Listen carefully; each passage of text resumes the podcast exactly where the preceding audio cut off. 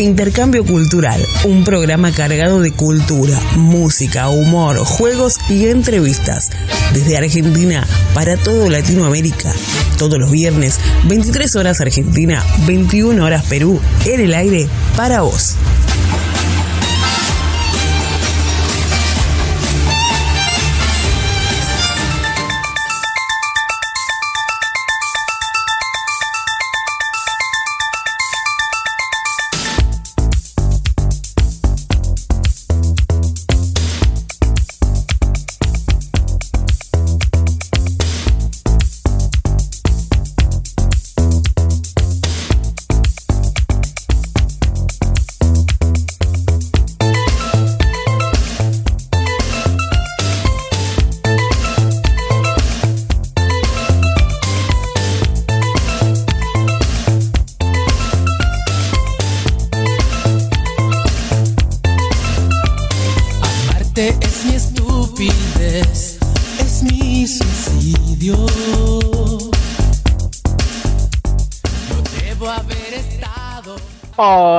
Hola, muy buenas noches, ¿cómo están? Bienvenidos como siempre, como cada viernes a las 11 de la noche por aquí, por Argentina.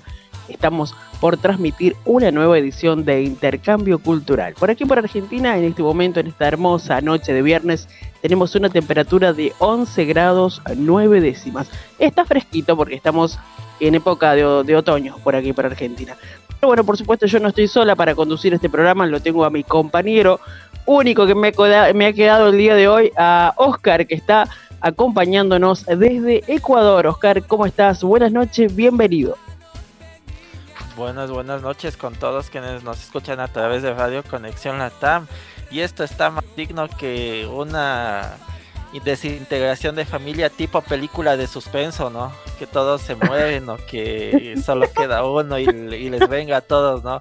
Ya se desintegró ahí alguien de Puerto Rico, también que, estaba por Cuba, pero estamos nosotros, no el único acompañante. El sobreviviente, voy a, voy a vengar la muerte de los dos que estaban antes aquí, pero bueno. Vos, vos sos el prófugo, no, ¿cómo es el, náufrago, el que queda, viste? El, vengador anónimo, ya me voy a llamar, ¿cómo se llamaba? Charles Bronson, me voy a poner entre comillas, ¿no? Pero bueno, estamos aquí ya olvidando esas cuestiones. Vamos con un tema muy. con un tema muy. polémico. Sí, sí, muy, muy controversial. Sí, sí. Para, para, para, para. dame un segundo, dame un segundo, Oscar, perdóname que te interrumpa. Dame un segundo. Bueno, vaya. le vamos a mandar saludos a nuestros a nuestros compañeros que están ausentes el día de hoy, ¿no? Le mandamos un saludo muy grande a nuestro compañero Josander, que siempre nos acompaña desde Puerto Rico.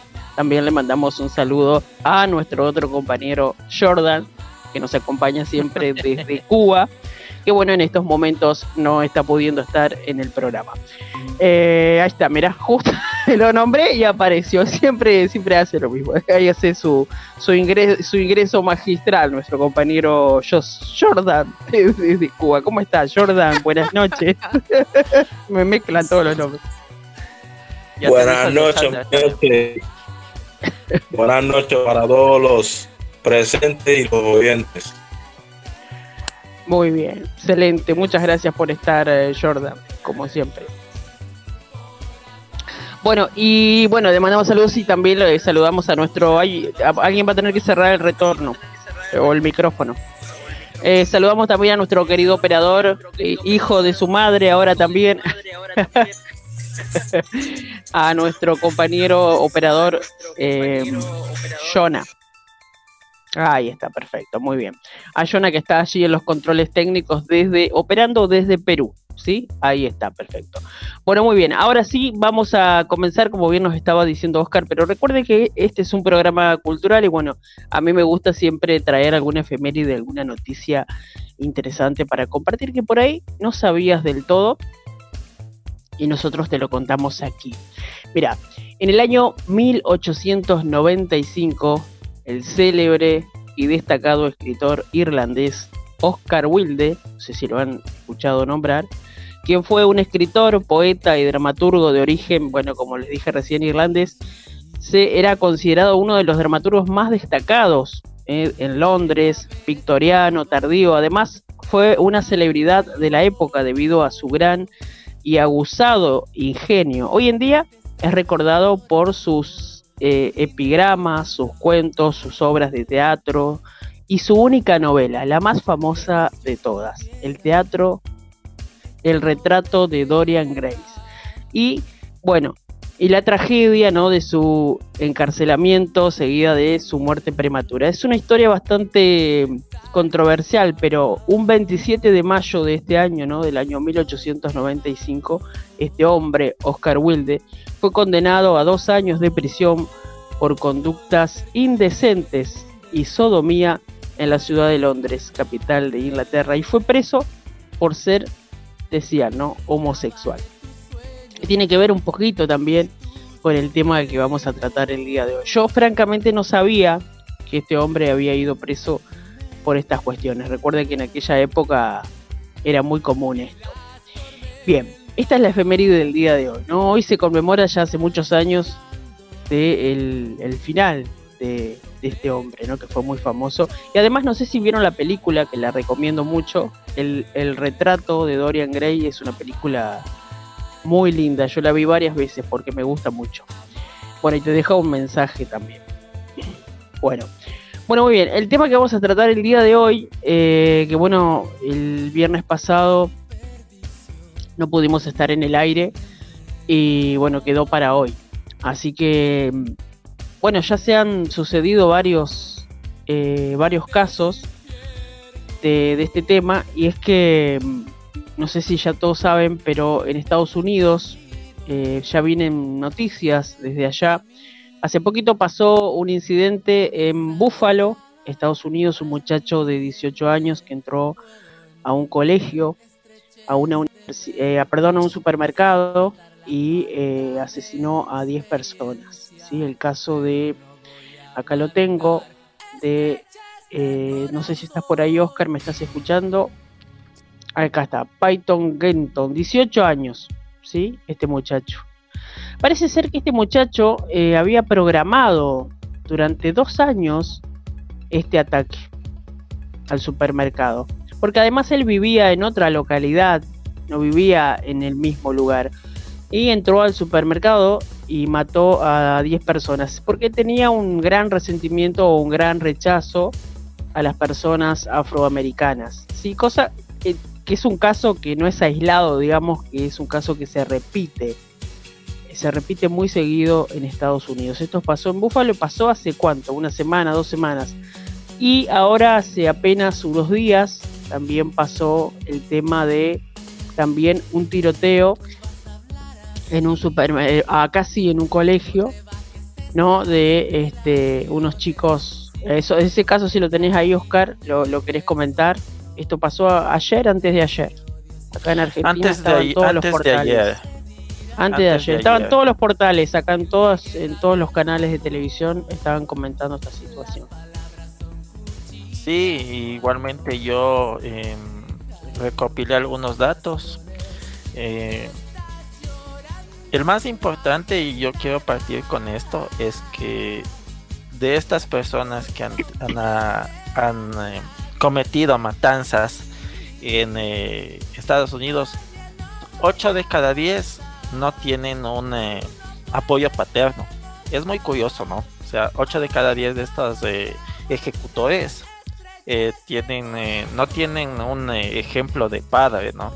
No tienen ese apoyo de, un padre que crecieron abandonados de la del, del ejemplo paterno. Igualmente eh, eh, les mandé un eh, documental sobre esto de las matanzas, ¿no? De Michael Moore. Y él decía, no sé si equivocadamente o no equivocadamente, que se debe restringir las armas. Esa es una opinión, yo quiero poner sobre la mesa esta opinión. Ahora tengo otra opinión o otra forma de ver las cosas del youtuber Dross Rotzan y él dice que no, no se debe eh, restringir las armas, porque las armas no son en sí la, el fondo del problema, sino la sociedad estadounidense, la forma de ah. pensar de ellos. Claro, hay un tema con eso, ¿no? Porque nosotros no sabemos, nosotros la teníamos a Ashley, que no sé vos, Oscar, si alcanzaste a conocerla. Ashley eh, era, era nuestra compañera, ella se conectaba directamente desde Estados Unidos con nosotros y creo que ella estuvo viviendo un tiempo en Texas y se había mudado, mira, no me acuerdo a dónde, pero ella estuvo viviendo justamente allí en Texas. No, hubiera sido genial que ella se hubiera podido conectar porque la verdad es que eh, se había mudado hace poco y justamente nos contaba la diferencia que había entre un barrio y otro, que uno era más conservador y el otro era como más liberal y que había cierta, cierto peligro y bueno, nos contaba mucho eh, Ashley sobre, sobre Estados Unidos y, estaba muy bueno porque aprendíamos mucho inclusive, porque a veces uno tiene como una idealización, ¿no? Cuando no conoce el país. Digo, ¿qué pasa en Estados Unidos que es tan frecuente que pasen estas cosas? Primero y principal, que está más que obvio y está más que claro que hay como una ley que avala que los chicos pueden tener armas, pero a partir de qué edad una persona puede portar un arma. Esa es la pregunta, ¿no? Porque ¿qué necesidad tiene un adolescente de apenas 18 años cuando sabemos que ni siquiera está preparado ni psicológica, ni emocional, ni mentalmente para llevar un arma. Pero ¿qué es lo que eh. dice la ley estadounidense? Y tengo acá el dato. Qué suerte que se conectó nuestro amigo. Ahora lo vamos a presentar. Sí. Mira, acá dice la ley. Estados Unidos es uno de los tres únicos países del mundo en los que la tenencia de armas es un derecho constitucional junto a México y Guatemala. Sin embargo, la tasa de posesión de armas de estos últimos es casi una décima parte del estado de Estados Unidos. Y ahora la otra pregunta que nos hacemos es ¿quién puede llevar una pistola? ¿Sí? Y otro dato que también me pareció muy curioso y que dice lo siguiente. En Estados Unidos, una normativa federal regula que la edad mínima para adquirir armas largas como una escopeta o un rifle es de 18 años, mientras que para armas de fuego cortas o de manos es de 21 años. Las únicas personas a las que se les prohíbe legalmente poseer un arma de fuego en Estados Unidos son los condenados por un delito grave, asalto, violencia doméstica o amenazas terroristas. ¿Qué me dicen ustedes? Y me quiero adelantar, tengo dos cuestiones aquí para hablar. Me hiciste acuerdo de la canción de Ricardo Arjona que, que se llama si, si el norte fuera el sur y es famosísima Ah, sí. que dice en una parte, con 18 es un niño para un trago en algún bar. Tal cual. Pero ya es, todo un hombre para la guerra y para matar. O sea, ah, no te prohíben bebidas alcohólicas, pero no te prohíben tener armas. O sea, es una cosa demencial, demencial, No, es, es una paradoja terrible. Perdóname que te interrumpa de vuelta, Oscar. Lo vamos a presentar aquí a tu amigo que también está desde Ecuador, Quito un amigo de Oscar, también colega, ellos son abogados y bueno, le damos la, bienvenida a nuestro programa de Intercambio Cultural. Sergio, un gustazo tenerte acá, bienvenido al programa. No te estamos escuchando. Estás con el micrófono apagado. Ahora, sí me escucho. Compañeros, ¿cómo están? Muchísimas gracias. Perdón por todos los problemas técnicos y las dificultades. Eh, mi debut con un poquito de calamidades, pero encantado de compartir este espacio con ustedes. El tema me apasiona mucho, me parece un tema muy polarizante, ¿no? Desde aquí de Ecuador también se habla mucho del, del tema deportes, porque en el último tiempo eh, la criminalidad ha aumentado bastante en nuestro país, se ha vuelto terrible. Y la gente esgrime el argumento de que debemos andar armados, pero yo realmente no, comparto ese Bueno, pero digo, ¿qué, ¿qué tiene Estados Unidos que claramente no, no tiene, por ejemplo, acá en Argentina, para, para adquirir, yo tengo acá eh, los datos de una amiga mía que, bueno, ella es eh, pertenece a la fuerza policial. Y ella me comenta que, eh, digamos, es distinto la, la reglamentación que hay para adquirir un arma para una persona civil a adquirir un arma ella, por ejemplo, si llega a ser una policía retirada digamos, hay una serie de requisitos inclusive psicológicos, físicos, un montón de exámenes que hay que hacer para poder acceder a un arma. digo, en Estados Unidos, ¿cómo se da esto? No me pregunto. Digo, ¿cómo se da? Es decir, un, adolescente va a una armería y dice quiero un arma para defensa personal porque me hacen bullying. Además la llevan a la universidad. Algo que yo desde este lado del mundo no puedo entender, digamos. No sé ustedes eh, qué, piensan. No sé. Tú viste, tú viste. Nati, tú viste el documental de Michael Moore. A él le dieron un arma solo llenando un certificado un formulario y, le, y, también estuvo algo medio medio idiota, o sea, disculpen la palabra, porque él ahí dijo, tú si cometiste un eh, delito, como tú lo dijiste anteriormente, te dan el arma, pero si tú eh, tienes algún eh, examen psicológico que te dicen que no puedes, que no estás habilitado, te dan el arma. O sea,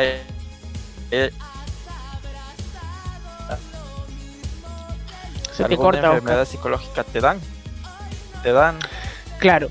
Te dan el arma si es que tú tienes una enfermedad psicológica, pero si es que tú cometiste un delito no te dan. O sea, es algo medio contradictorio. Es algo, no sé, algo insano. No tiene, no tiene razón. permite un poquito. No tiene lógica, no tiene lógica. Y yo les digo, o sea, desde la matanza de Columbine se ha dado esto desde fines de siglo, justo coincide con el fin de siglo, porque la matanza de Columbine a mí, claro, con una edad menos madura y con una, yo haber tenido unos 14 años. O sea, y eso sí me, me, dio mucho miedo. O sea, ahora hay gente que dice, no, qué miedo, y ya siendo mayor. Pero es como dices, Estados Unidos ya se ha vuelto costumbre. Y sí es peligroso en el momento de que de, sí, desde ahora descartemos, o sea, yo quiero que, no sé si cómo se conforme la, el debate, ¿no? Pero descartemos esto de que no, que deben entregar el arma, deben entre, eh, los, de, los gringos deben eh, decirles, bueno, ya entreguen sus armas, ellos van a entregar sus armas, discúlpame, o sea, eso es algo que, que no se va a dar nunca. Y si tú lo pones en comparación, como lo decía Dross, decía, pero en Australia entregaron sus armas. Discúlpame, tener un arma en Estados Unidos es como comerte un McDonald's. Sea, es típico, ya es algo que va dentro de la idiosincrasia del estadounidense. O sea, no sé cómo esa solución no creo que se dé, o sea, porque ellos no van a entregar sus armas. Sergio, ¿y vos, y vos qué, qué pensás? Digamos, te, pensás que por ahí un adolescente de 17, 18 años, 19 años, ¿qué, qué restricción hay? ¿Qué seguridad hay para, para un adolescente ¿no? que, quiere ir a comprar un arma, por ejemplo, por, para defensa personal o de su casa o, o de, por ejemplo, del bullying? Porque en muchos casos se dan en las universidades que matan a sus compañeros, muchas veces los casos son por defensa de bullying, ¿no? Lo de Columbine argumentan, ¿no? Pero bueno, esto, lo de Columbine es como hace unos 20 años, ¿no? El, último tiroteo, eh, supuestamente argumentan que, el tipo, este, esta persona, sufría de acoso, ¿no? El, acoso es muy fuerte en Estados Unidos, pero la solución no es portar armas. No creo que el camino sea, tú me molestas, eh, vivo en un entorno agresivo, vivo eh, colmado de burlas hacia mí con una presión social increíble debo estar armado, ¿no? Eh, el problema es que eh, yo creo que al igual que en muchos países eh, se, normaliza este tipo de violencia psicológica. Este tipo, normalizamos el molestar a alguien por bajo, por gordo, por flaco. nunca, al menos yo, al menos aquí en nuestro país jamás he conocido yo de algún caso que se trate de, de atacar la raíz del problema, ¿no? o que las mismas autoridades del colegio, que la familia esté involucrada en este tipo de cosas. Más bien siempre es el silencio el que, el manejamos, o sea, el que se maneja aquí como política. Claro, hay como, me parece que hay como una industria ¿no? detrás de todo esto eh, que tiene que ver capaz con, con la industria, capaz con la Asociación Nacional de, no sé, del rifle, capaz con... me parece que es como, es, tiene que ver con eso, digamos, creo que a nadie le puede, le puede convenir que se deje de vender armas, creo que además es uno de los negocios eh, más remunerativos, ¿no? Para aquellos que se dedican a esto, pero digo, ¿cuál es la restricción? A mí no me parece, en Estados Unidos, no sé, yo ¿Por qué permiten a adolescentes, que todos sabemos que una persona con 18 años no está apta para portar un arma? Y además hay una cosa que a mí me intriga mucho y es que digo, ¿qué los incentiva a ellos, además del acoso, ponele?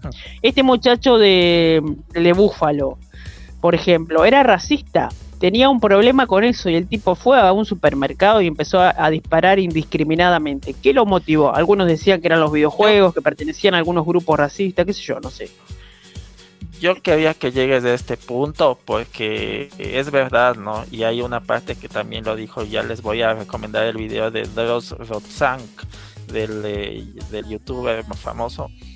Allá está muy polarizada la política. Allá está muy polarizada la política dentro de estos eh, eh, términos de, de, de los LGBTI, de las feministas, del, movimiento woke, de la, del racismo. Este chico creía en el gran reemplazo, que era una teoría conspiranoica que, que dice que tarde o temprano los negros van a reemplazar a los blancos. Entonces él pensaba, ah, bueno, el gran reemplazo. Entonces como los negros nos van a reemplazar y nos quieren matar, entonces yo les mato primero a ellos. Yo le mato primero a ellos. No, le está hablando de Búfalo. Entonces eh, este chico era un supremacista blanco, entonces él creía en el gran reemplazo. Entonces esto era lo que digo, o sea, dicen que esta teoría dice que los negros van a matar a los blancos y les van a reemplazar, entonces él, es típico, ¿no? De, esa mente, ah, entonces nos van a reemplazar, entonces yo primero les voy a matar. O sea, esa es la idea, ¿no? O sea, y él creía en eso a pies juntillas. Entonces ya se ha visto muy polarizado. sabes que los republicanos son muy derechistas y los demócratas se han vuelto muy progresistas, ¿no? Entonces, eh, yo, eh, según él decía, y ojalá eso no ocurra, que es una, dos, ¿no? Me refiero a él, que va a llegar un punto en que se van a polarizar tanto que va a haber una guerra civil entre republicanos y demócratas porque cada vez se están polarizando más a los de derecha y los de izquierda y si quiero decir algo para terminar. No, no piensen que los de derecha, porque yo soy de izquierda, los de derecha son los malos y los que yo sigo son los buenos, o yo soy pro Trump y yo como soy pro Trump creo que los los míos son los ángeles y, los republicanos son los, los, demócratas son los angelitos.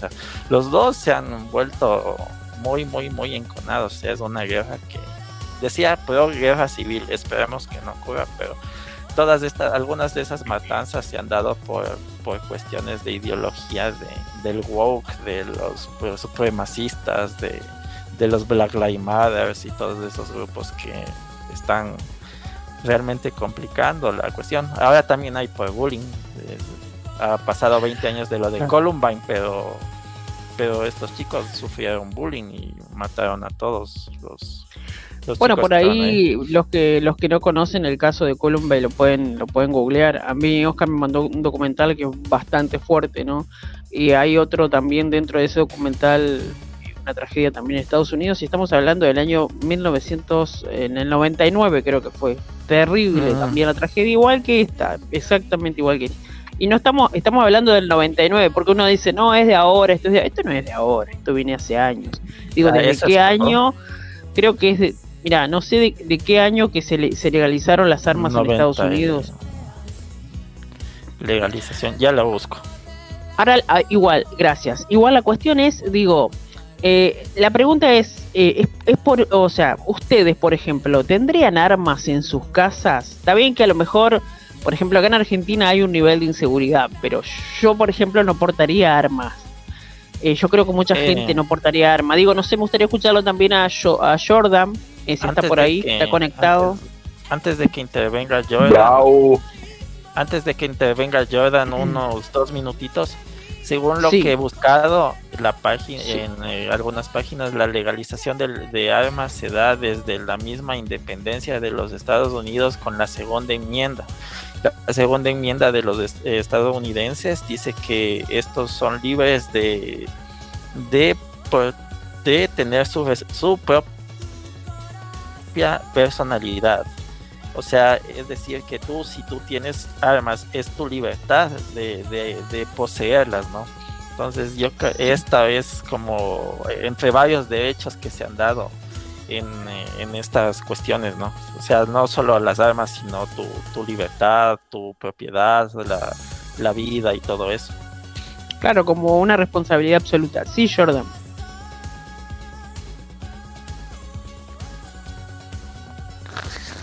Eh, antes que todo, bueno, la buena la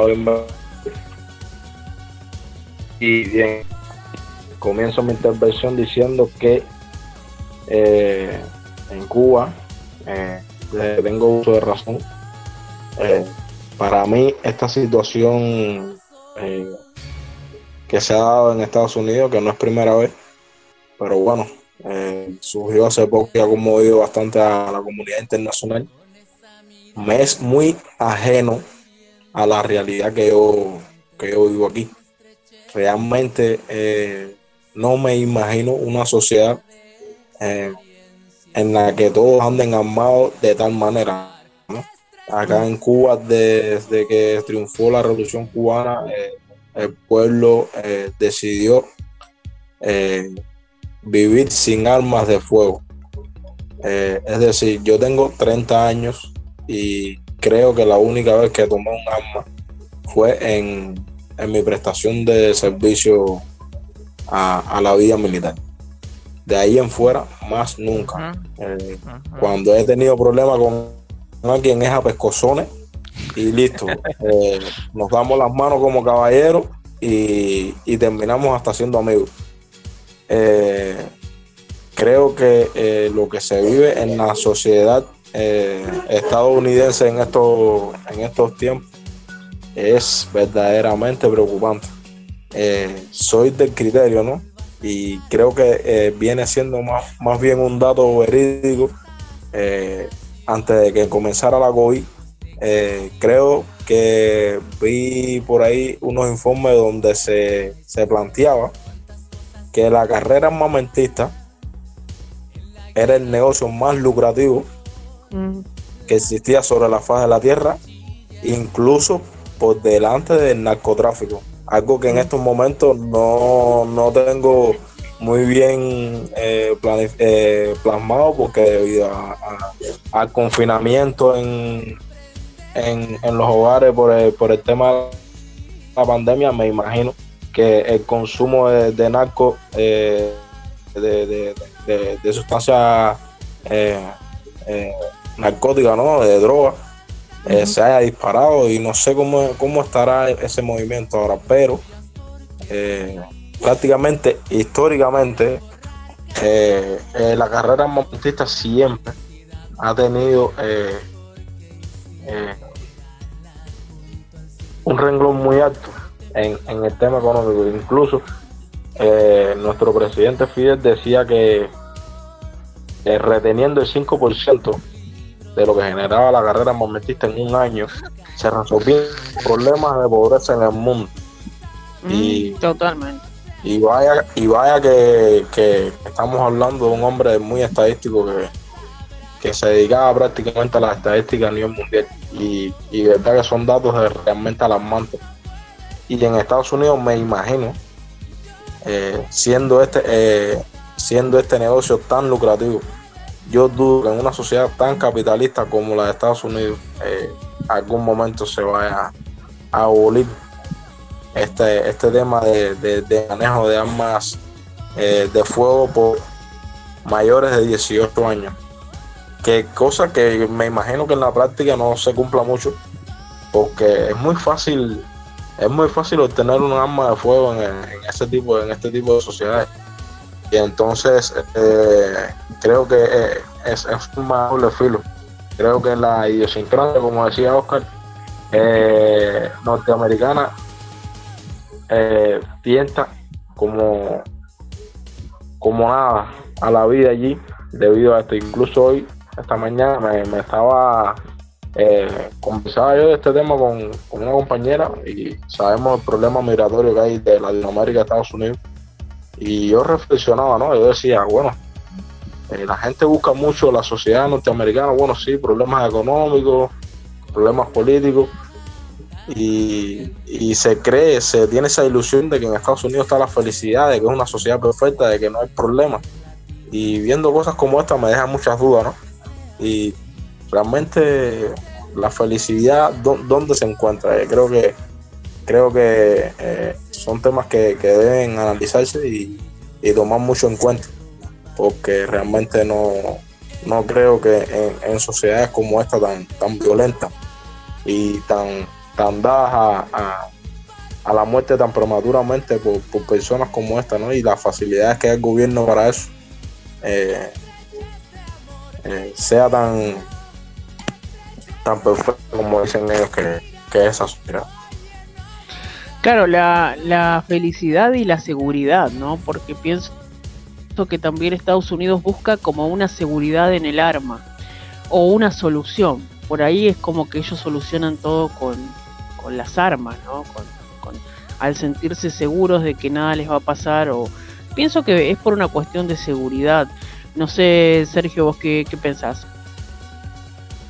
Eh, bueno, aclaremos algo aquí. Justo lo, eh, quería hacer una corrección al Oscarito porque realmente esto de la segunda enmienda nace más o menos por allá de 1700. se, se, estipula la segunda enmienda con la finalidad en ese tiempo, no estamos hablando de hace casi 400 años, de que el Estado, o sea, el, nuevo Estado que nacía en ese entonces debía tener una milicia organizada por toda la, la matanza y la pérdida de tropas que tuvieron, tenían que o sea, en ese, en ese entonces tenía sentido esa regla porque tenían que armar a sus campesinos, tenían que armar a sus hijos, tenían que armar a sus niños y ese fue el sentido de la segunda enmienda, tener una milicia, no un cuerpo colegiado militar, sino el campesino, el vecino que pueda luchar en, una eventual invasión, ¿correcto? Por eso nace esa enmienda, 400 años después, eh, pierde todo sentido, ¿ya? Eh, la, la, la, cultura americana siempre ha tendido a expandirse, siempre ha tendido a... Todos vivimos de la cultura americana, es, lo que vivimos, es la que más conocemos, está en las películas, está en la ropa. Ya, 400 eh, años después, esta, esta enmienda carece de todo sentido y funcionalidad. El mundo ha cambiado, ya no hay invasiones eh, de reyes o potencias extranjeras a esa escala, ¿no? Pienso que, como, como decía Jordan, ¿no? Eh, eh, muchas veces nosotros tendemos a idealizar lo que está afuera porque nuestras realidades son duras, diferentes, y, pero realmente no todo lo que brilla es oro, ¿no? Yo siento que todo el mundo que habla de Estados Unidos nunca ve el, el, el más allá, ¿no? O sea, la discriminación, realmente la pobreza, nosotros como latinos tenemos que trabajar el doble, triple por la mitad de la paga muchas veces en condiciones de vejación y por último siempre corremos el riesgo de que caigamos de una balacera. ¿no?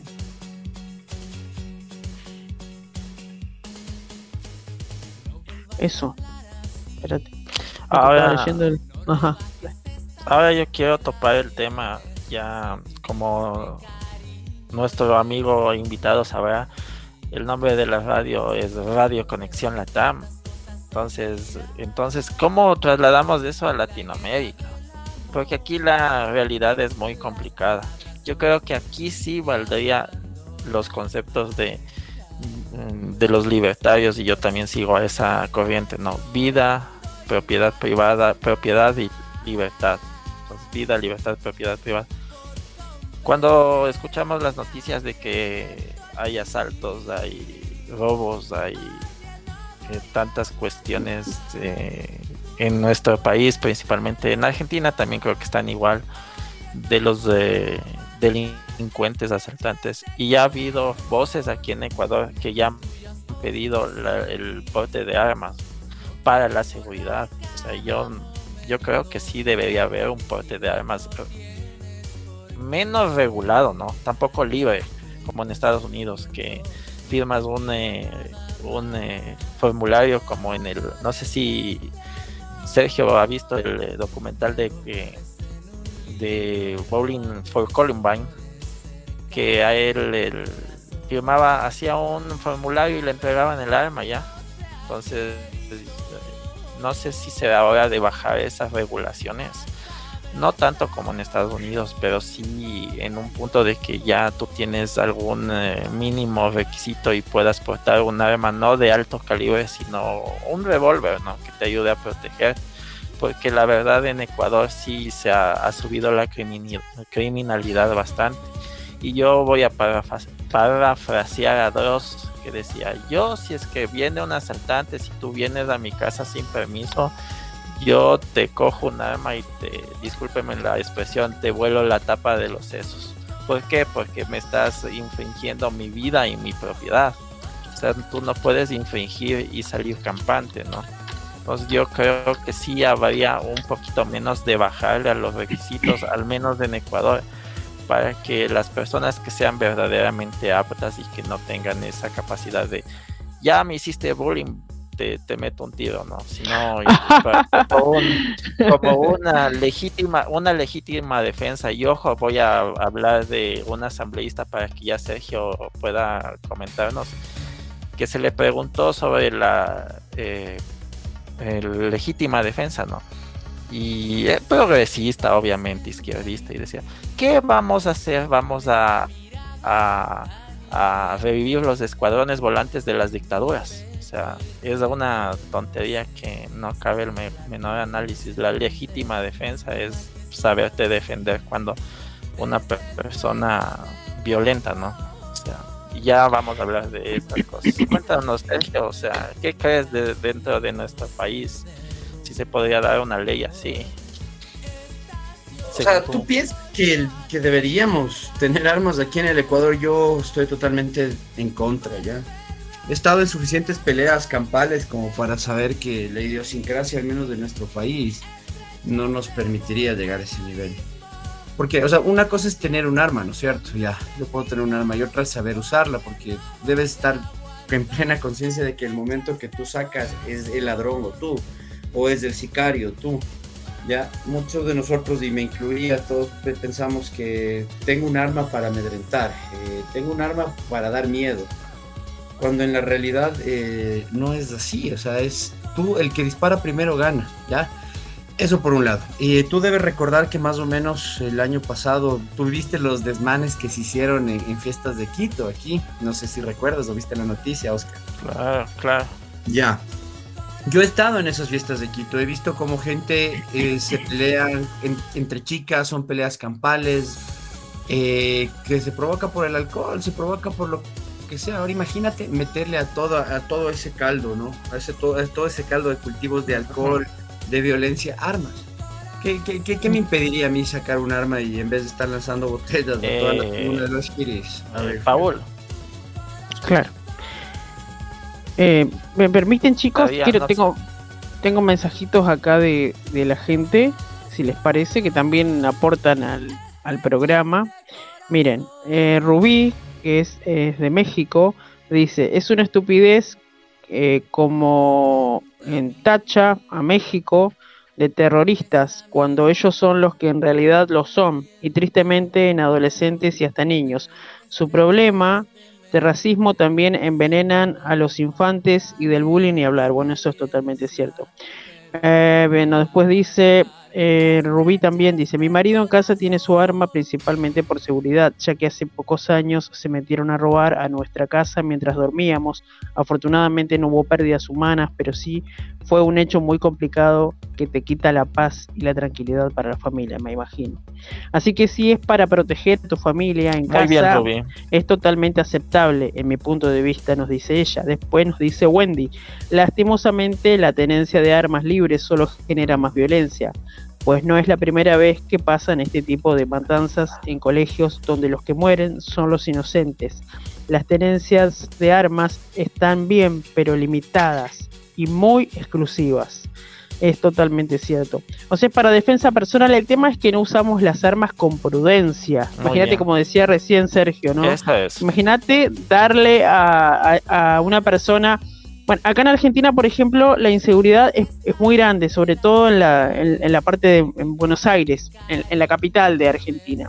Y mucha gente ya está decidiendo salir con armas a la calle, es decir, no sé dónde la consiguen, no sé cómo será el tema de la tramitación de las armas, pero he visto en muchas cámaras de seguridad, en lo que es, vos pones robo Buenos Aires y te va a salir una lista interminable de robos. Entonces hoy la gente ya está tomando por sus propias manos, ¿no? Porque una hay, hay varios temas para, para como para desmenuzar un poco, ¿no? La tenencia de armas, la prudencia, la familia, la defensa personal, la seguridad, querer proteger tus cosas. Es decir, hay como un montón de cosas todas mezcladas que al mismo tiempo, si las podemos poner en su lugar y las podemos usar de forma prudente, sería genial y el producto sería realmente bueno. Pero lo que pasa es que se mezcla. Mañana hay un problema familiar, y se agarran, ¿por qué pasa? Hay que decir la verdad, pasa, problemas familiares, violencia de género, de familia, saquemos el género. y agarramos el arma y se arman unas toles, toles, que Dios me libre. Eh, me parece que el tema está en, la prudencia, en el cómo se usa, más que en el dónde se usa. No sé qué les parece a ustedes. Así es. Sí, ahora lo que yo pensaba que decías, eh, lo que sin ser apto psicológicamente. ¿Me escucha? Cortado se Aquí la corrupción campea. Aquí la corrupción campea. La corrupción campea. Aquí en Ecuador. ¿Qué quiere decir eso? En Ecuador. Que la corrupción campea, que aquí todo es corrupción. O sea, aquí la corrupción ah. es de enorme. Entonces aquí pueden dar un permiso de, armas a quien no tenga los exámenes psicológicos porque tiene un padrino en la policía, supongamos. Entonces en eso me he puesto a pensar más que, o sea, que lo que dice Sergio es muy válido, pero también mírale desde...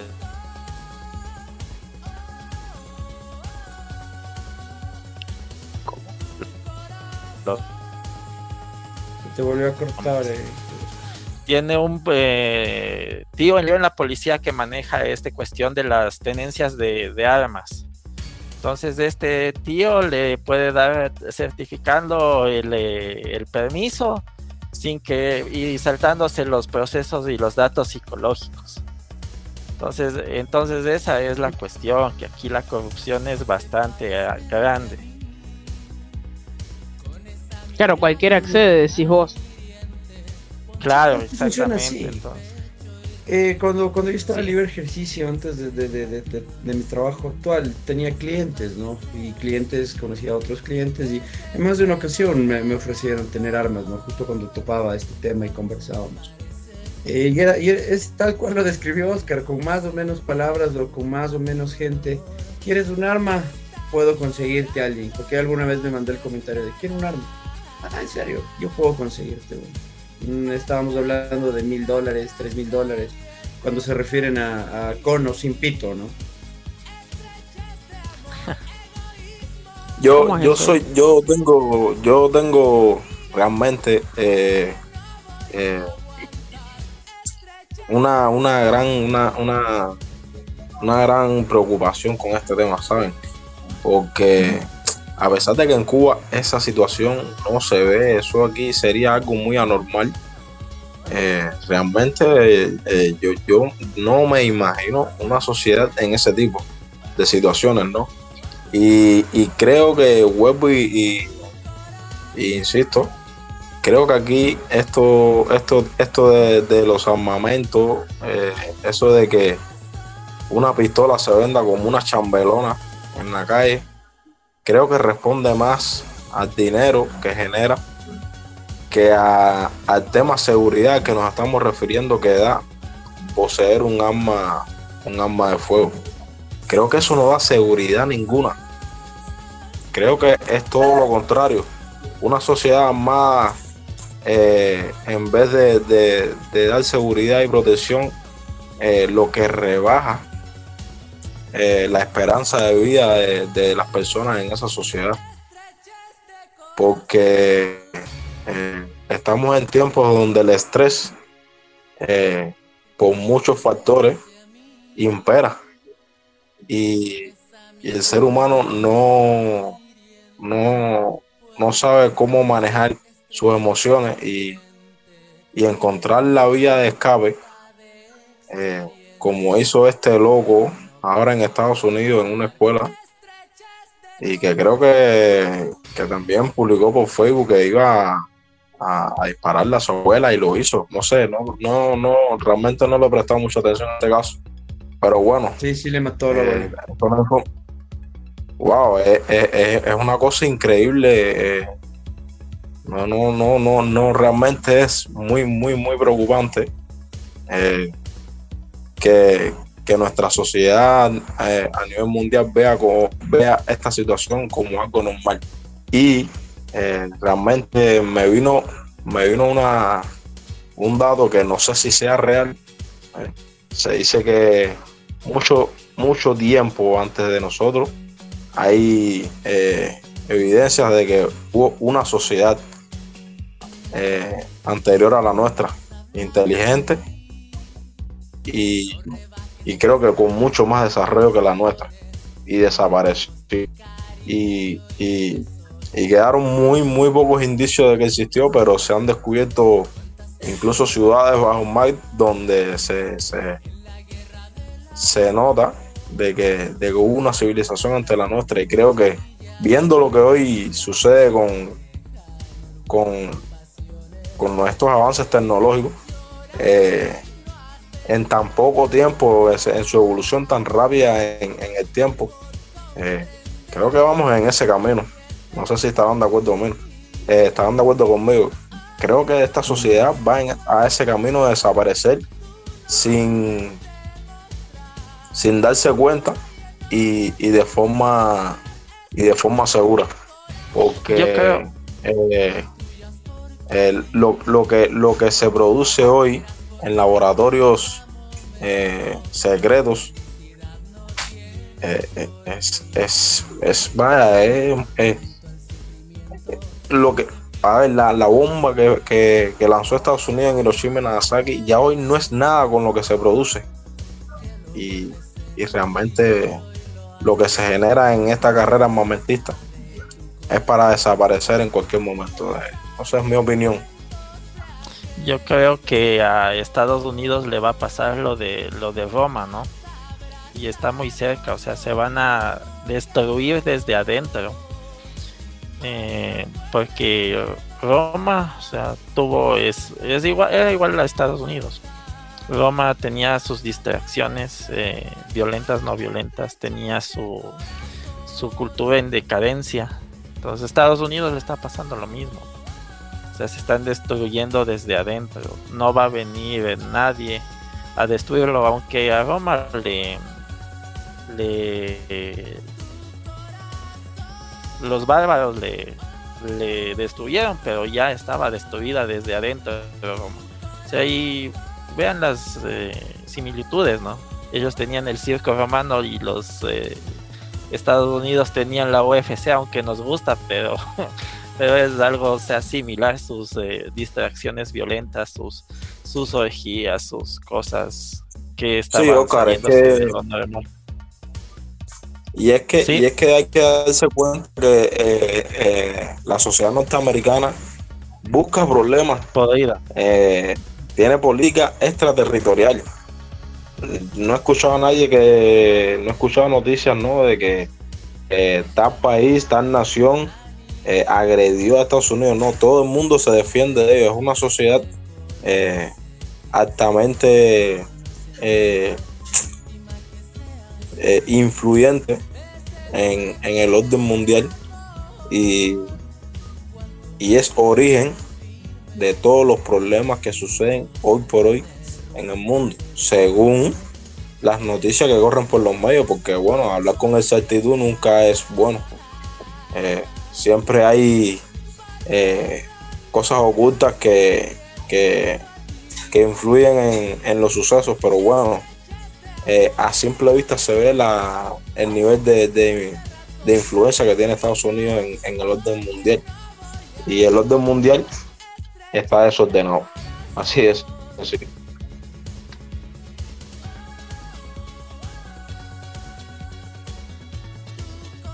Para continuar, quiero un poquito ver eh, y con Sergio analizar eh, los requisitos para portar armas en, en, nuestro país, en Ecuador, ¿no?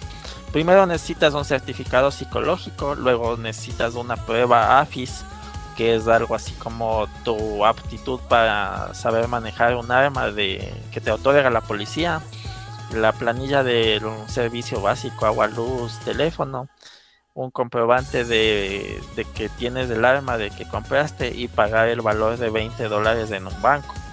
Pero, o sea, ahí dices fácil, ¿no? Yo hasta yo hago, tengo armas, pero ya la, tramitación es difícil, porque tienes que ir al portal del control de armas y hacer algunos pasos, ¿no? De ahí confirmar tus datos, o sea, el, famoso formulario de ahí acceder a esa solicitud y tienes que ingresar todos los requisitos. De ahí tienes que ir al correo electrónico a confirmar todas esas solicitudes. Y de este comprobante el sistema te refleja en formato digital. Tienes que ir a ese correo, te, dan un, un, recibo de ese, de, de ese trámite tienes que llevar el arma y tres municiones a la central de control para que te hagan prueba de balística y, y si te comprueban y todo está bien, te dan el, te devuelven el arma, o sea, te decomisa la policía, como lo dije, y te entrega la credencial. O sea, más bien el trámite es muy, muy, muy, muy, muy complicado. De hecho, en todos los servicios públicos de este país todo es complicado, ¿no? Pero yo creo que esta cuestión de, de estos eh, solicitudes, de estas eh, eh, requisitos es para hacerte despechar más bien de comprar un arma. Porque son tantas cosas que tienes que hacer. Entonces es como que te disuaden de tener el arma, ¿no? Inteligentemente, ¿no? ¿Tú qué dices, Sergio, que sabes un poquito más de leyes? bueno, esta última parte es por el tema de que cada una de las balas que percute un arma es como una huella digital, ¿no? Eh, la última parte la que, la que mencionabas es porque la policía en el rastrillo guarda un registro, es un registro idéntico, exacto, de todas las características que tiene un arma y cómo dejaría esta huella digital, ¿no? Eh, conozco de muy poca gente que tiene un, porte de armas. De hecho, solo conozco una y creo que, o sea, creo que mentía cuando decía que tenía permiso para portar armas legalmente. Ahora, volviendo un poco a Estados Unidos, yo les pongo estas tres soluciones que ponen los la, política, ¿no? Ya saben como todo, aquí se está haciendo ya eso, ¿no? O sea, los, los correístas y los lacistas, o sea, ya en cambio en Estados Unidos es, pero multiplicada las 3000 potencias.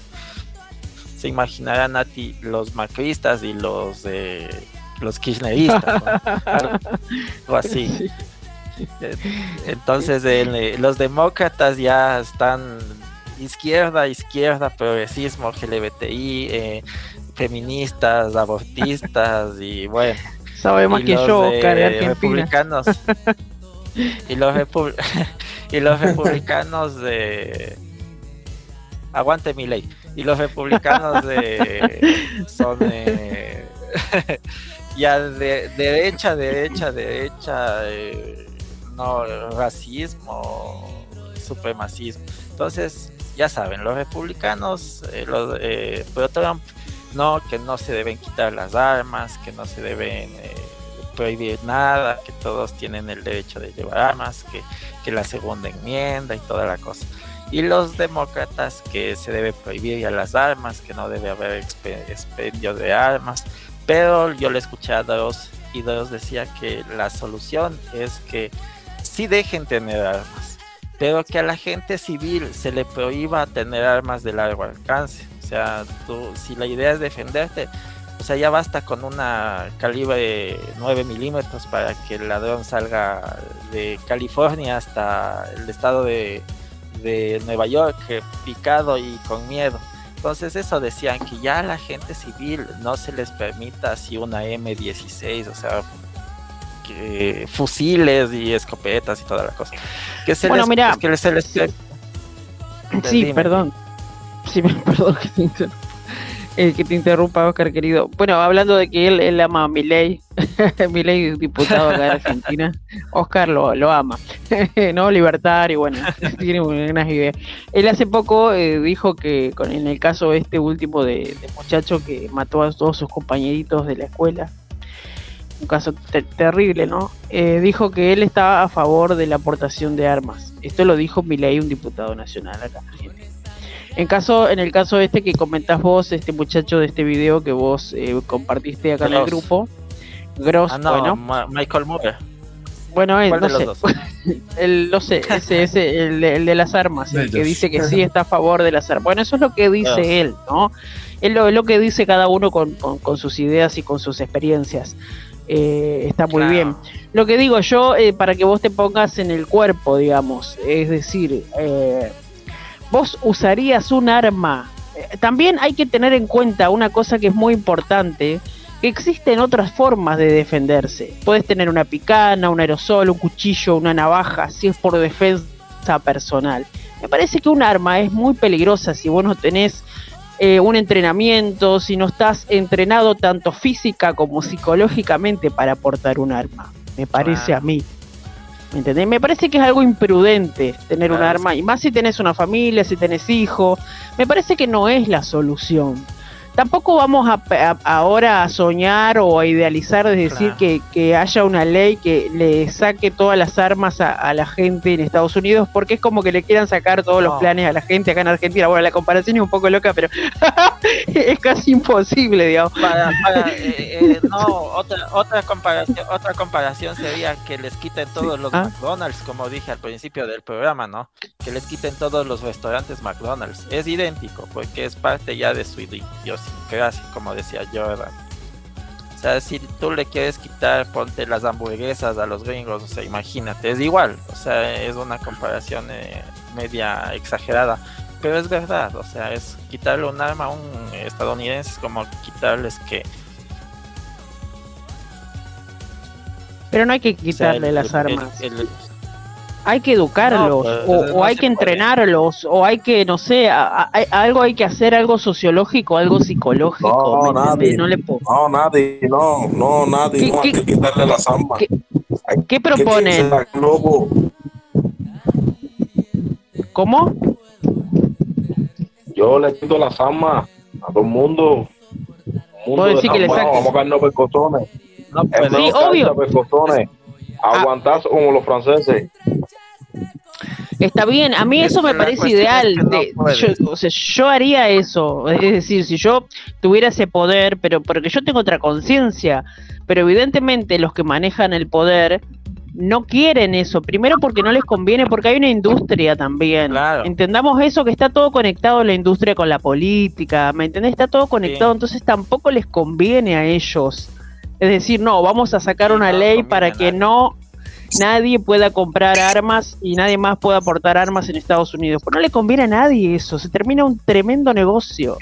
Claro que uno como ciudadano viendo y teniendo que vivir todo esto que vive dice, bueno, yo la verdad sacaría las armas y chao que desaparezcan, pero hay que ser realistas, esto no va a pasar. No va a pasar porque no le conviene a nadie. es como que legalicen la droga.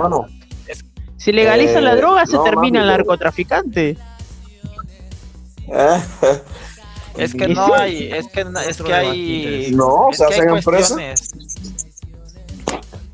Es que hay cuestiones. Eh, eh, allá también en Estados Unidos existe la Asociación Nacional del Rifle. O sea, eh, diles a ellos que quiten las armas. Pues si es una es un eh, cuerpo, un ente que, que, ha existido desde hace mucho tiempo, la, la RNA. Entonces, eh, primero pasa por encima de ellos, entonces es muy complicado. Sí, si, oh, vio, si eh. vieron la, si Nati vio todo completo el, documental de, de Columbine, de, Michael Moore, si Charles Heston decía, si quieren arrebatármelo, arrebátenme el arma sobre mi cadáver, decía el presidente de la DNA.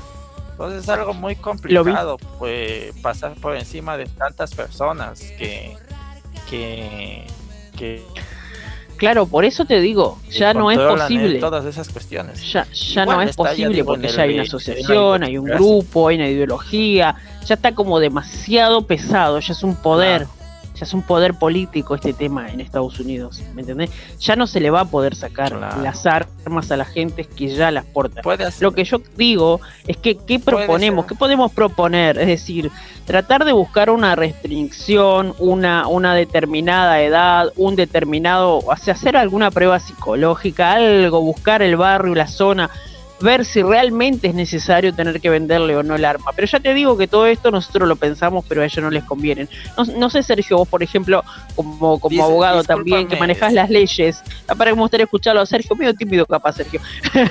vos tenés que hablar acá nomás, porque si no, si no hablás acá está. ¿Qué, te parece?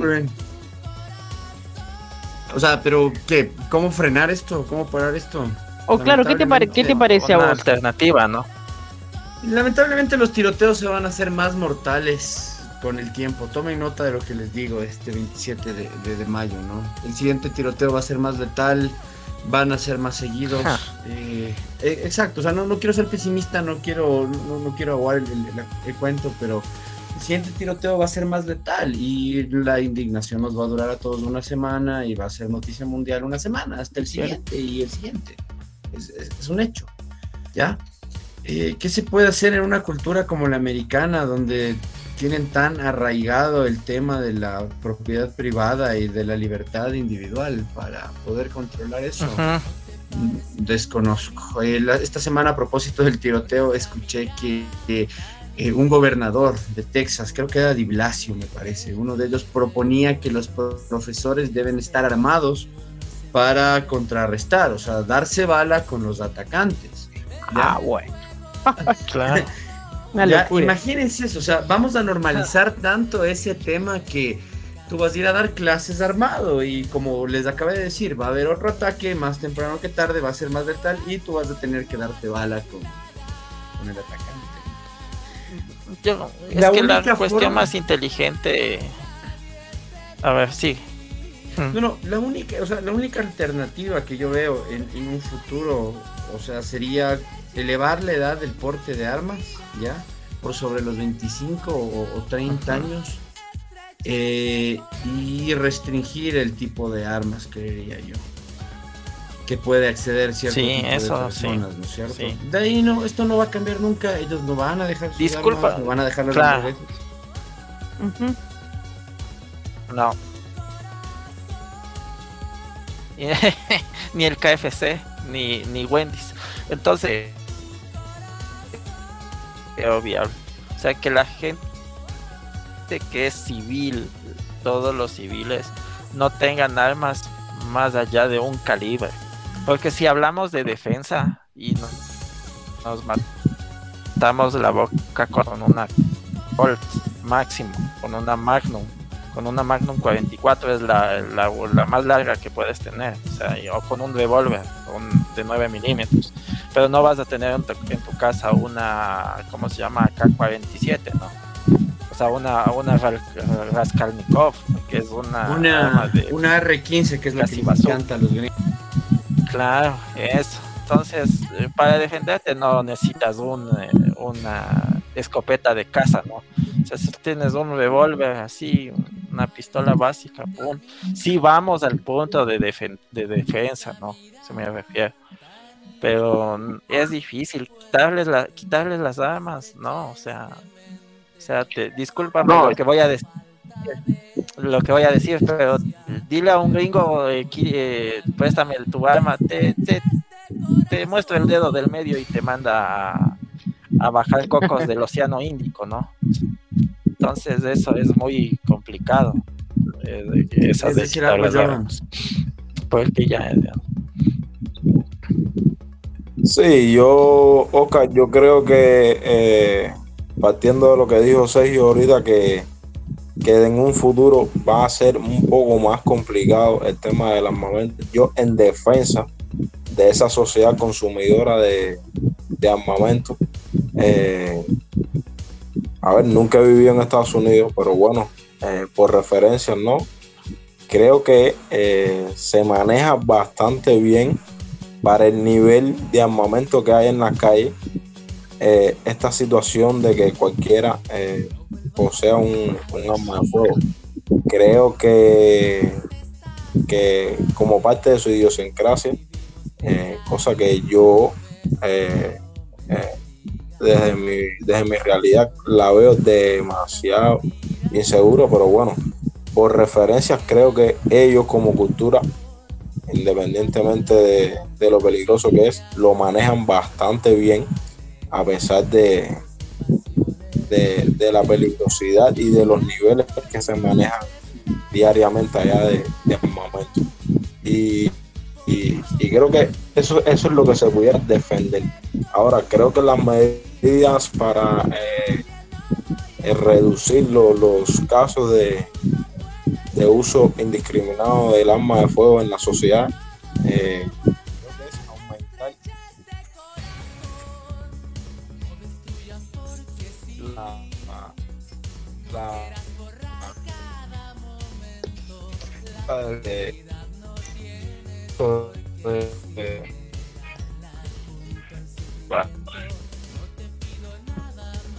se te corta. No se te escucha bien, Jordan, como que se bajó el volumen.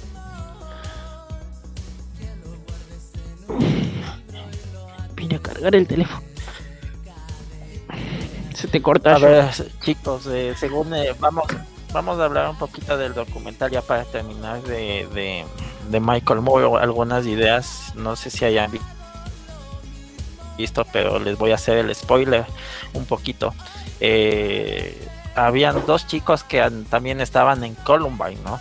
Y estos dos chicos de, también sufrían bullying y toda la pendejada y, y allá, según estas dos personas, ya les voy a decir de quién se van a sorprender y decían que no, que allá hasta los profesores te desmotivan, te dicen que si es que no pasas el examen para aprobar ciertas materias vas a quedar como un fracasado y toda la vaina. Y sufrían presión y bullying y estos dos chicos, eh, ya les voy a decir el nombre y lo investigo ahorita. Un momentito. Estos chicos, adivinen qué hicieron en lugar de matar gente. Trey Parker y Matt Stone, ellos fueron los creadores de South Park. Entonces, ajá, entonces ellos como que en lugar de, de, matar gente, ellos les quitaron su vida en esos dibujitos, pues porque esos dibujitos son muy, muy, muy polémicos. Entonces ellos fueron los creadores de South Park, eh, también eh, estaban en, en, Columbine, ellos vivían en, en la ciudad de, que se hizo las matanzas de Columbine. Entonces eh, es algo muy gracioso porque si tú te pones a ver South Park, ellos eh, hasta son un poco, ¿cómo decir esta palabra? Toscos con su forma de expresar las cosas, ¿no? Pero ya ven, o sea, ellos crearon algo... Satirizan. Claro, sí, satirizan todo, pero son hasta un poco muy diferentes, ¿no? Pero eso es como decir, una canalización de todo lo que vivieron, ¿no? O sea, unos canalizaron la, la ira mediante una matanza y ellos canalizaron su ira mediante dibujos animados. O sea que yo creo que es interesante de eso. ¿Qué pueden opinar?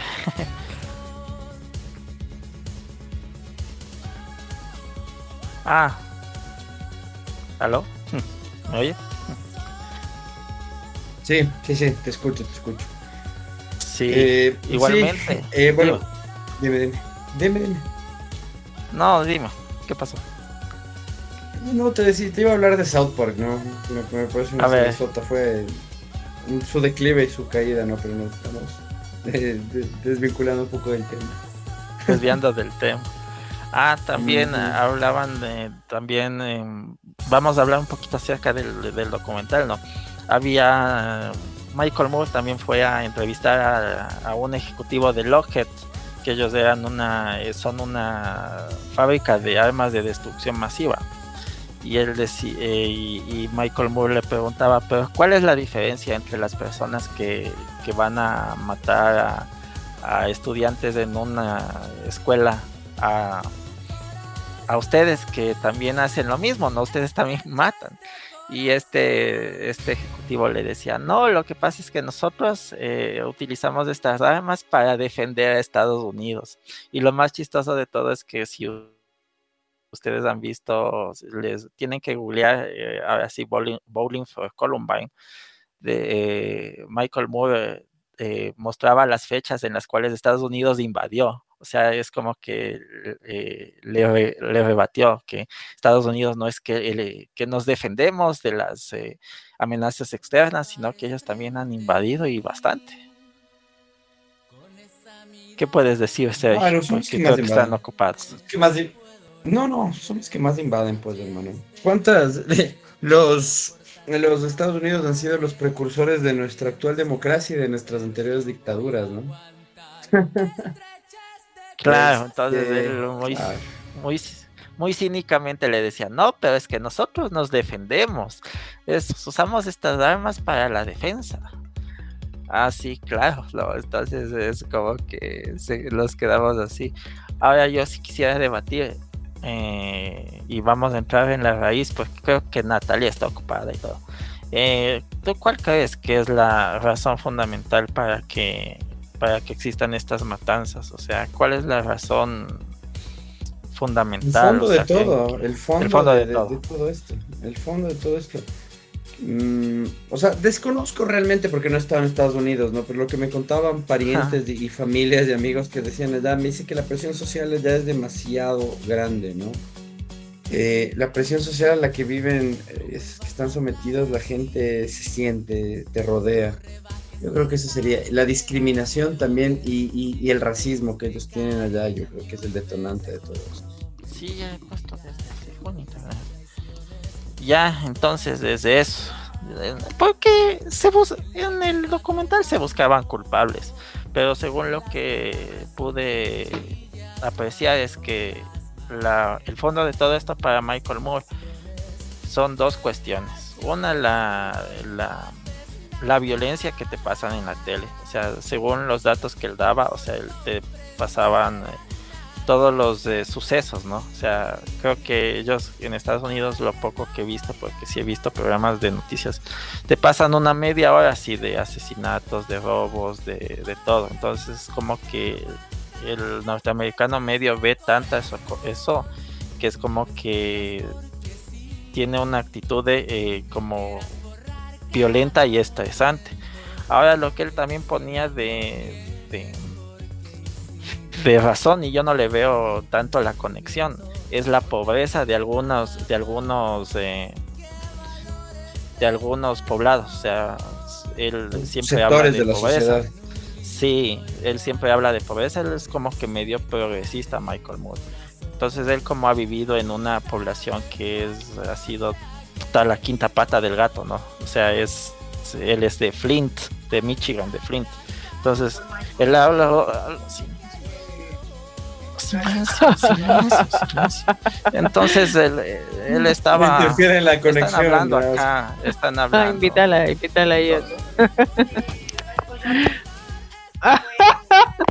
bueno, bueno, mientras Oscar ahí termina de resolver ahí esas cuestiones eh, familiares, eh, yo quiero eh, quiero decir que bueno estuvo muy buena la pregunta que, hizo que hizo Oscar cuál es el motivo cuál es la raíz por la que pasan todas eh, el fondo de todo esto exactamente por lo, por lo que pasan estos sucesos tan horrorosos y Sergio respondía algo que es muy cierto que se vive en todas partes del mundo pero que parece ser que en Estados Unidos es muy marcado no que es la presión social. La mirada social pareciera tener mucha importancia, ¿no? El, el, qué, el qué dirán, el, el, laburo que tenés, el, el, color de piel que tenés, dónde vivís, como muy importante para ellos el tema de la presión social, el racismo, la discriminación. Es algo que está muy, muy marcado allá, ¿no? Por eso sufren en uno de los países que más golpeado está por el bullying, por ejemplo, de los Estados Unidos. Y ellos, inclusive a veces yo miro mucho el, programa de la doctora Polo porque aprendo muchísimo de las leyes de allá y aprendo también eh, porque muchos inmigrantes viven en Estados Unidos y me doy cuenta también cómo ellos naturalizan. Es decir, bueno, vamos a tratar de resolver esto, dicen, ¿no? Pero es como decir, no vamos a poder evitar el bullying. No hay una ley que los proteja a los niños. No hay nada que los proteja. Entonces, evidentemente, para mí Estados Unidos, esto es una apreciación personal mía, subjetiva, carece de educación emocional. Estados Unidos para mí.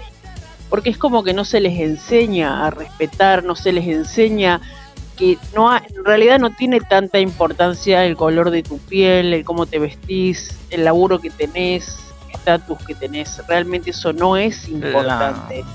Entonces pienso que como que carece de eso. Y después también ustedes mencionaban algo que es muy interesante y que también es muy cierto.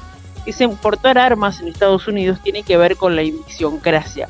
Entonces estamos poniendo que es como algo cultural para ellos. De hecho, en este video que Oscar me había compartido para estudiar el tema del día de hoy, usaban las armas como juguetes. Se amenazaban entre ellos con armas cargadas, jugando, en la familia, los amigos, en lugares públicos, como, como nosotros agarrar, no sé, qué sé ah, yo, que decirte, eh, no sé, como decirte algo, no sé, algo que es tan simple para nosotros, como jugar a la pelota, bueno, ellos, ellos, juegan a las armas, es algo increíble, realmente ese video me dejó bastante... alta dompita. Exactamente, me dejó bastante impactada. La usaban para jugar. Y bueno, y también pregunto, porque vamos a, a escuchar una canción, seguramente que el operador ya la tiene preparada. Vamos a escuchar una canción, pero antes de ir a la canción y después vamos a volver y voy a escuchar unos audios que me mandó una oyente, una amiga, contándome un poquito las leyes aquí en Argentina para acceder a un arma, ¿sí? Como una persona, y nos va a contar un poquito la edad, un poquito como un pantallazo general de lo que, lo que puede hacer una persona para llegar a adquirir un arma. Que no sé si son los mismos que puede tener un delincuente, porque acá todos los delincuentes tienen armas, ¿no? No sé cómo hacen para conseguirlas, no sé, ahí vos te das cuenta que es una industria, es como la droga, porque ellos no sé si estarán registrados en algún lado, pero ellos tienen armas y mejores que las que cualquier persona que se registra las puede tener. Así que vamos a ir un poquito a eso. ¿Será una cuestión cultural? o será una cuestión de falta de educación, de falta de, de, algunas cuestiones psicológicas importantes, ¿no? Esto de, esto de Estados Unidos. Así que bueno, no te vayas, quédate prendido a Radio Conexión LATAM. Nosotros vamos a escuchar una canción y a la vuelta vamos a escuchar unos audios eh, explicativos de cómo, de cómo son las leyes acá en Argentina, particularmente para, para llegar a tener o aportar un arma si es que realmente eso es lo que quieres. ¿Sí? Ya volvemos, no te vayas, quédate ahí. Si vivimos de cariño y besos, no me digas de esa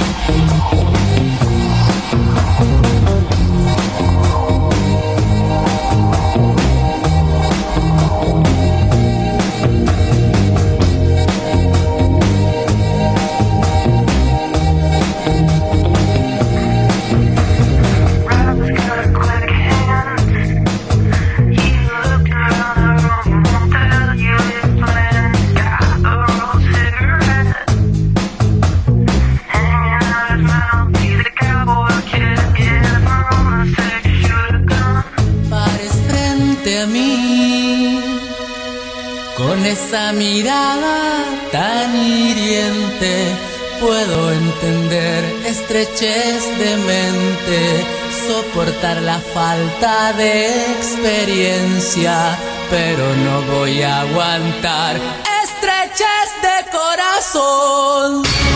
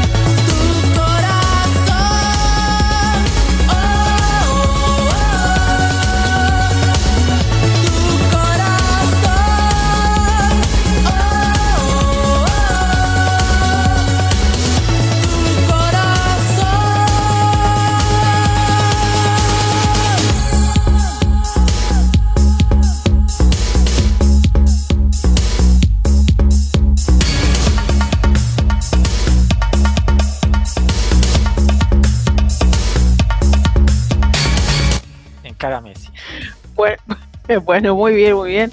Ahí escuchábamos entonces una canción y hacíamos un pequeño break musical. Me río porque, bueno, pasan, cosas allí en internet. Bueno, tenemos entonces, vamos a, compartir eh, un audio antes de terminar el programa. Ya estamos llegando al, final, a los últimos minutos del programa de esta noche. Pero vamos a compartir entonces unos audios de una amiga mía que, bueno, eh, nos comenta un poquito, así es, un, es una conversación casera que yo tenía con ella, así que por ahí puede, usar algunas palabras poco coloquiales. Eh, por yo le preguntaba cómo hace una persona aquí en Argentina para acceder a, un arma. Así que vamos a escuchar los audios, a ver... Cuando va a preguntar, por ejemplo, a un lugar para hacerse la tenencia, eh, primero que nada se le piden los antecedentes penales de la persona. O sea que antes que para hacerte los antecedentes penales tiene que ser mayor de edad. ¿Me entendés? O sea, mayor de 18 años. Después se llena otro formulario que lo hace la persona que hace este trámite, ¿no? eh, para que esa persona civil, em, digamos, eh, se le dé la aportación y esa ese, ese papel de aportación te dura más o menos seis meses en llegarte, digamos, para que te den el alta desde Buenos Aires. Y con eso recién vos podés ir y estás habilitado para ir a comprar un arma. Eh, después también tenés que demostrar que tenés, que tenés los lugares aptos y las condiciones aptas para, para guardar esas armas en tu casa. Cómo la vas a guardar, dónde la vas a guardar, o sea, es toda una serie de requisitos, digamos. Luego tenés que ir al polígono de tiro y tenés que hacer, tenés que tratar el, el, el, hombre que está en el polígono tiro, que una persona certificada por el Estado, eh, te hace una serie de pruebas y te da un apta, o sea, te da como apto. Él certifica con su firma, te firma ese formulario, te llena un formulario, te lo firma y vos, y vos llenás todos, todos esos requisitos de los médicos, del psiquiatra, em, del médico físico, del psicólogo, el psiquiatra y del polígono de tiro, eh, que todos esos son aptos que tenés que tener. Buena conducta, tenés que tener em, eh, y el certificado de antecedentes penales que solamente se lo hace, como ya te dije, personas de 18 años en adelante. No sé si ya, creo que están todos los audios, yo no falta uno. Que no te sale nada en los antecedentes penales, después tenés que hacer un trámite con el psicólogo y con el psiquiatra y con un médico. Tiene que ver que vos estés apto para todo esto. Listo, perfecto. El otro no hace falta. listo, listo, perfecto. Bueno, eh, en, este punto eh, quiero agradecerles por el espacio, muchachos. Eh, me retiro ahora sí. Tengo que levantarme temprano. Me encantó compartir este tiempo con ustedes, muchachos. Espero seguir viniendo a estos espacios y les deseo éxitos. La rompen, muchachos. Ah, qué lindo. Bueno, muchas gracias, Sergio. Un gusto conocerte. Y bueno, ya sabes, tenés las puertas abiertas de, de intercambio cultural cuando quieras volver nomás. Tenés que avisarle a Oscar y te pasa el link. Cuídense mucho, un abrazo. Saludos, Excelente fin de semana. Chao, gracias igualmente, que descanses. Compañero. Bueno, bueno, ahí escuchamos entonces los audios. Fíjate, fíjate, para, dame un segundito, dame un segundito, ya ya nos vamos todos. Fíjate que el audio, mirá la, cantidad, lo burocrático que es acá en decir, esto es para un civil, o sea, para una persona cualquiera, o sea, yo vos, para ir a, adquirir un, una, una, un arma. Mirá toda la burocracia que hay, ¿no? Formulario, eh, seis meses en llegar, habilitar o que te habiliten, fijarte bien eh, dónde la vas a guardar, cómo la vas a guardar, cómo la vas a proteger. Después tenés que ir al polígono de tiros que te certifique y además hacerte un montón de estudios psicológicos, psiquiátricos, fíjate vos, físicos, lo burocrático que es eh, adquirir un arma acá en.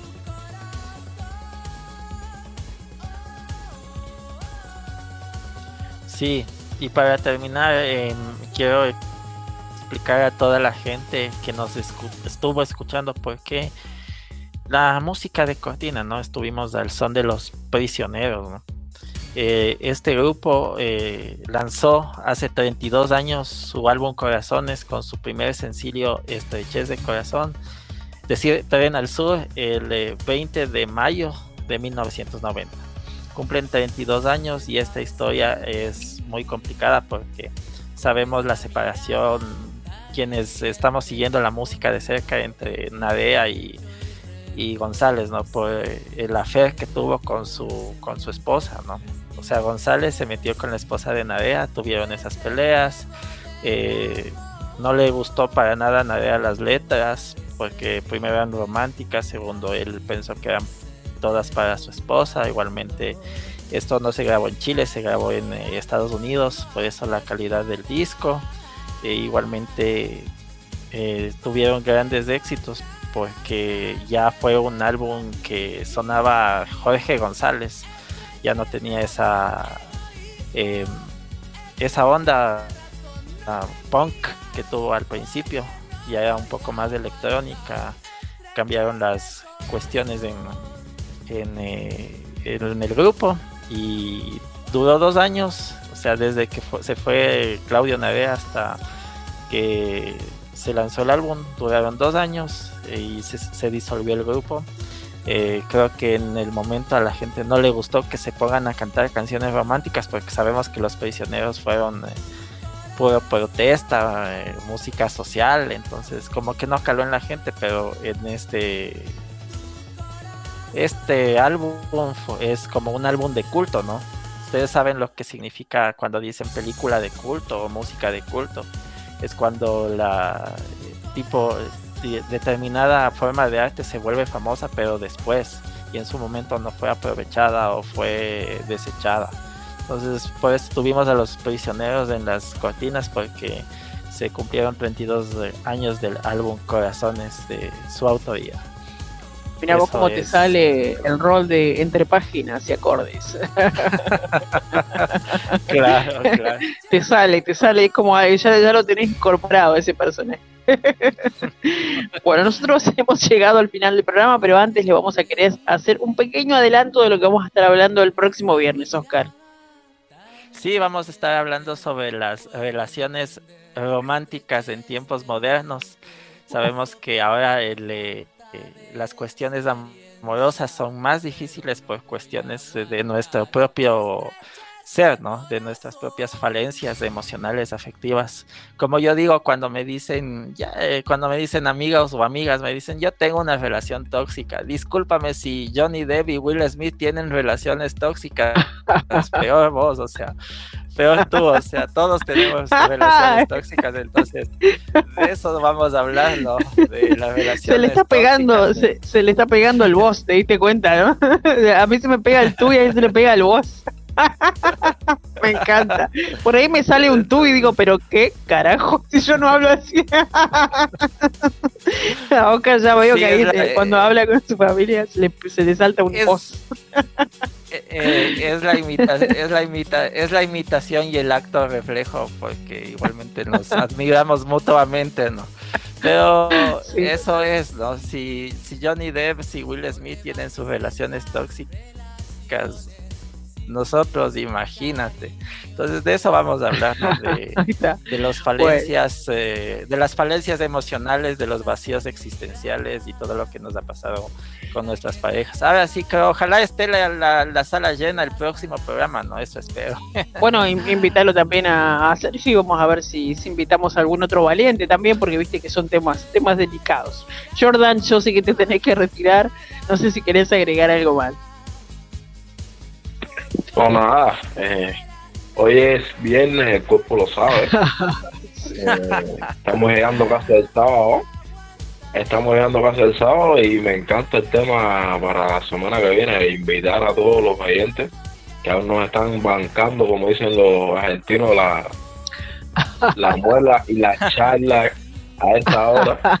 Y, y, y, e invitarlos ¿no? a que a que sigan con nosotros que, el único objetivo de este programa es compartir divertirnos y, y pasarnos lo mejor posible para, para hacer de la vida un poco mejor llevadera ahí está perfecto.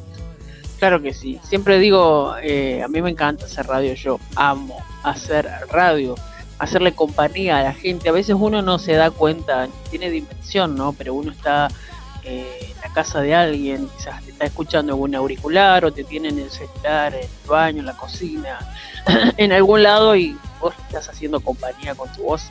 Y eso es, haciendo de la magia. Ponele, esa es la magia de la radio. Lo bueno es que yo no lo puedo ver ni lo puedo escuchar, pero él a mí sí. La radio la radio es, mágica. Así que bueno, yo te invito a vos que estás allí del otro lado y que nos estás escuchando de todo Latinoamérica, no sé desde dónde, pero que te quedes prendido aquí a Radio Conexión Latam. Acordate que podés encontrar a Radio Conexión Latam así en Facebook y también la vas a encontrar en Instagram como Radio Conexión Latam, también en Twitter. Sí, bueno, y el programa Intercambio Cultural lo vas a encontrar en Facebook como Intercambio Cultural y en Instagram como Intercambio Cultural 21. Así lo vas a encontrar en Instagram. Y bueno, acordate, estamos todos los viernes a las 11 de la noche aquí en Argentina, a partir de las 11 de la noche y a las 9 de la noche a partir de, las 9 de la noche en Perú. Y el programa de Oscar, ahí les va a contar el día y el horario que está. ¿Y de qué se trata el programa de Oscar? Bueno, mi programa es entre, entre páginas y acordes, por si no lo han escuchado todavía. Nosotros repasamos la música en nuestra máquina del tiempo imaginaria, las décadas que hicieron historia en la música y también tenemos reseñas de libros, no siempre y cuando tengan que ver con grupos y eh, estilos musicales.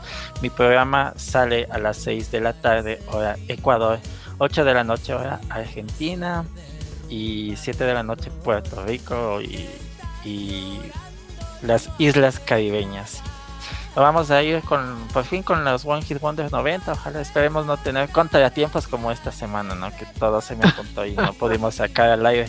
Pero ya vamos con los 90, ya nos eh, liberamos de la época de los 80 que casi fue casi todo lo que tenemos de programa, ¿no?